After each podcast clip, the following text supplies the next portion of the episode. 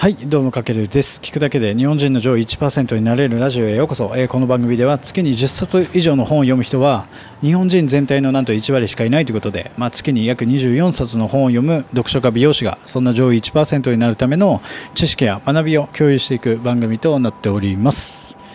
はい皆さんこんにちは。今日は11月4日ということで今日何曜日？木曜日か。はい。もう11月も4日目、早いですよね、本当に。あともう、あっという間に年末迎えようとしてますよね。はい。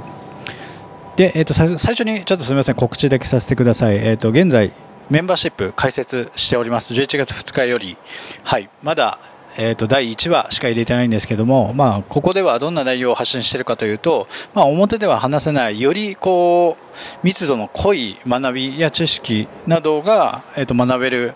えー、と内容になっております。まあえー、とどこで情報を取るかって結構大事だと思うんですけども僕もやっぱりめちゃくちゃ本を読んでてその中から編集して、まあ、日本には入ってこないような、まあ、海外でしか手に入らない海外著書さんが書いた一冊をめちゃくちゃ噛み砕いてシリーズで、まあ、毎月一冊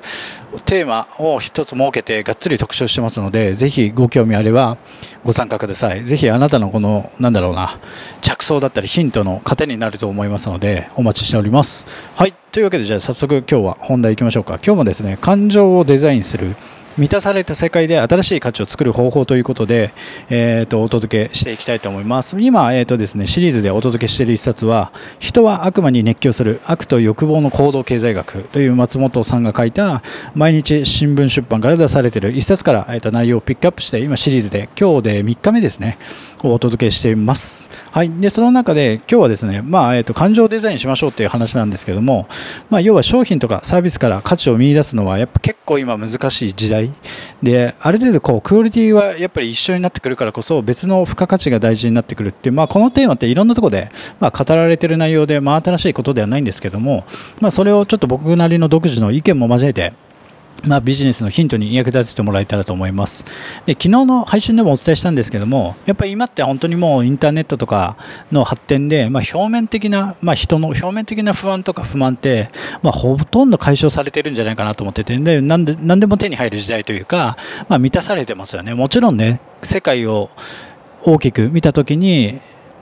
貧困で憂いてる起こす子供たちもいるとは思うんですけど日本で考えた時にやっぱりもう満たされてるみんながでそんな時代となって今後どんなじゃあ価値を作り出していくかっていうところがすごく大事でそれは僕みたいな美容師という個人プレイヤーからその個人でえーと、起業してる人、まあ、あとは企業に至るまで共通するこれ課題だと思うんですよね。でそこでじゃあ何が大事かっていうと考え方としては機能の価値ではなくて情緒価値をデザインするということがすごく大事。で情緒価値って簡単に言うと人の感情にフォーカスして価値を作りましょうということなので、まあ、この本でも情緒を刺激する商品は売れるということでもちろんここでの前提としてはそのクオリティの高い商品とかサービスを持ってるっていうのは前提での話なのでじゃあその上でさらにどうするかと考えた時に、まあ、商品が売れる理由っていうのは必ずしもこう商品の機能とかだけではないと。要は機能価値とじゃあ情緒価値があることを理解しましょうということで例えば分かりやすいところで言うとろうそくとかすごく分かりやすくて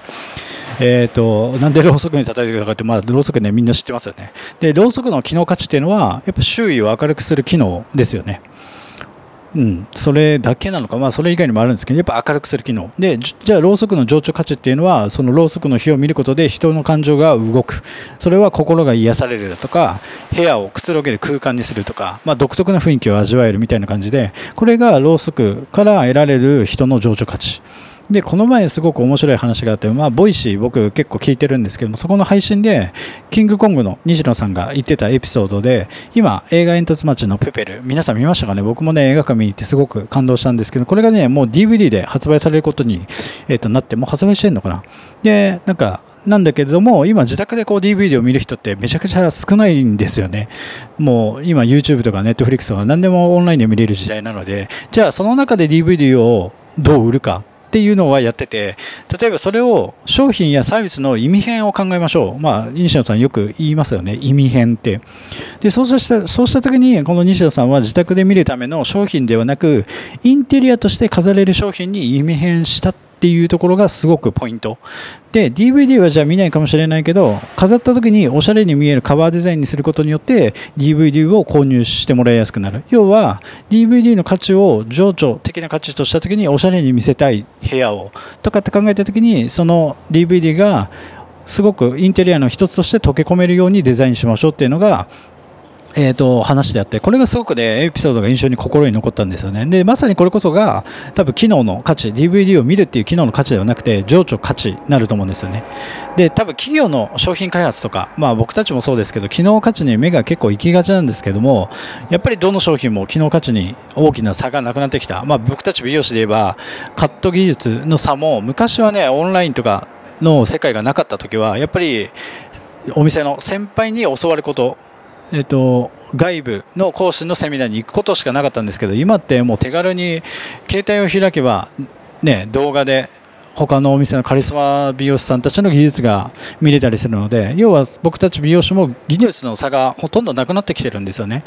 なのでつまりこれからこう僕たちに求められるのはこう消費者さんお客さんとかの感情や情緒の部分をデザインする商品とかサービスを、ま設計することがすごく大事かなと思ってます。で最後に、まあ、昨日もアンカリングの話をしたんですけども、まあ、情緒価値をアンカーに設定するということで、まあ、アンカーって何かというと、まあ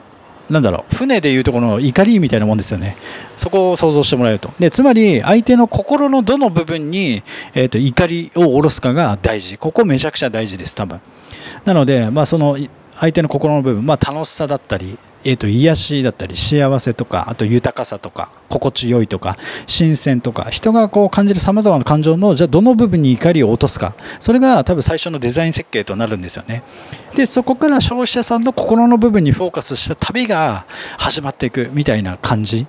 だとイメージしてもらえるとすごく分かりやすいと思うのでこのなんか多分ね思考を少しでも持ってるだけでこう例えば今から何か価値を提供するときに新たな視点とか角度からアイデアとか着想を作り出すことが、えー、とできると思いますので、まあ、最後に例えば美容室で言えばカットとかカラーリングとかトリートメントは機能価値の部分で、まあ、情緒価値ってどういった部分にあるかというと、まあ、美容師さんの人柄とかもそうですけどもあとサロンという非日常での癒しの時間とか、まあ、心が豊かになれるとかもちろんカットとかカラーリングなどの機能価値の部分っていうのは常にアップデートすごくする必要はあるんですけども差別化した付加価値を作るのはやっぱ情緒価値の部分かなと思っててじゃあどこに設定するかっていうところで、えー、と美容室の価値の作り方も視野が広がっていくんじゃないかなと思ってて例えば空間的な部分で情緒価値を生み出すならなんかちょっとこうドリンクも高級なコーヒーを出したりとかあとなんかちょっとしたこうシナモンとかなんか焦がしというかお菓子を提案したりとかあとたくさん待ち時間に本が読めるように本を置くとかあとなんか待ち時間に、えーと、お試しの美容グッズが試せるアメニティを増やすとか、まあ、こういった感じで